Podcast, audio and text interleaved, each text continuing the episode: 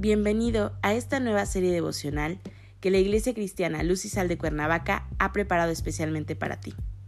Nuestra serie se titula Cómo encontrar la ayuda de Dios.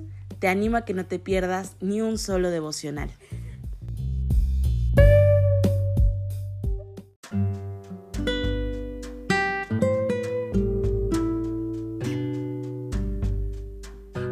Hola, ¿qué tal? Es un gusto saludarte, bienvenido.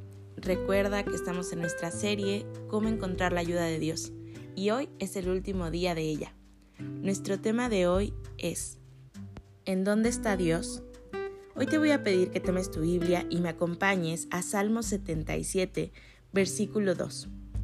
La palabra del Señor dice, Busqué al Señor cuando me vi angustiado, por las noches sin cesar, a Él levanté mis manos, pues mi alma rehusaba ser consolada. Pero antes de entrar de lleno al tema, me gustaría ponerte en contexto. El Salmo 77 es un himno de Asaf, en donde podemos ver que él se encuentra realmente desalentado. Más adelante en el mismo Salmo nos dice, me acordaba de mis cánticos nocturnos y en mi corazón meditaba y mi espíritu inquiría, ¿nos abandonará el Señor para siempre? ¿Acaso no volverá a tratarnos con bondad? ¿Se habrá agotado para siempre su misericordia? ¿Habrá puesto fin para siempre a su promesa?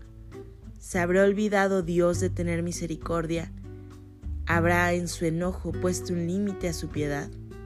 Estas declaraciones de Asaf son tremendas, pues parece culpar a Dios por el sufrimiento por el que está atravesando. Sin embargo, ese es uno de los primeros sentimientos que muchos podemos tener ante el dolor. Luego, inevitablemente, surge el cuestionamiento, el mismo cuestionamiento que se hizo a Asaf. ¿Dónde está Dios? ¿Por qué no me libra de este problema? Confesar honestamente lo que estamos sintiendo es uno de los primeros pasos para la sanidad.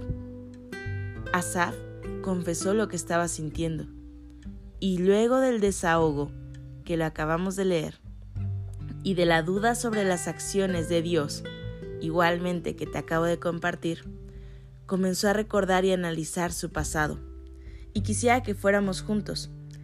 Más adelante en el versículo 10 dice, También me dije, debo estar enfermo. ¿Cómo puedo pensar que la diestra del Altísimo ha cambiado? Es mejor que haga memoria de las obras de mi Señor. Sí, haré memoria de tus maravillas de antaño, meditaré en todas tus obras y proclamaré todos tus hechos. Santo es, oh Dios, tu camino. ¿Qué otro Dios es tan grande como tú?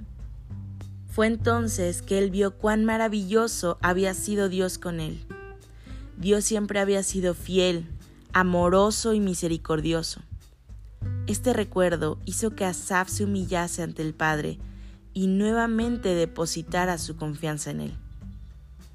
Hoy quiero animarte a que si tú estás sufriendo alguna situación, alguna temporada en la que no has visto una salida clara, recuerdes todo lo que Dios ha hecho en tu vida. Que derrames tu aflicción y tristeza en el altar del Señor, no en tu vida diaria, sino en el único que realmente va a poderte dar una respuesta.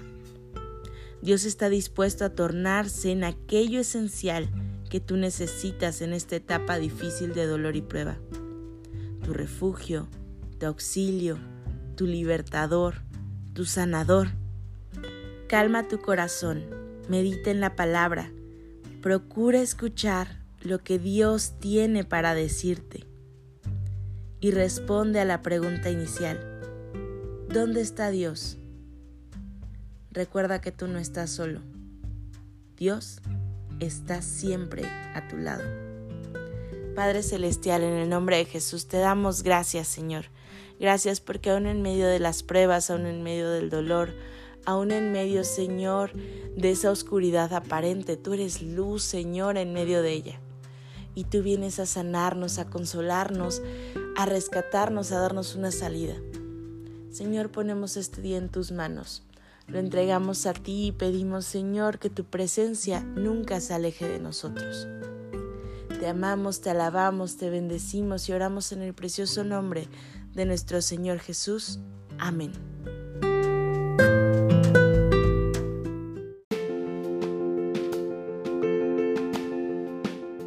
Ha sido un placer compartir la palabra contigo el día de hoy.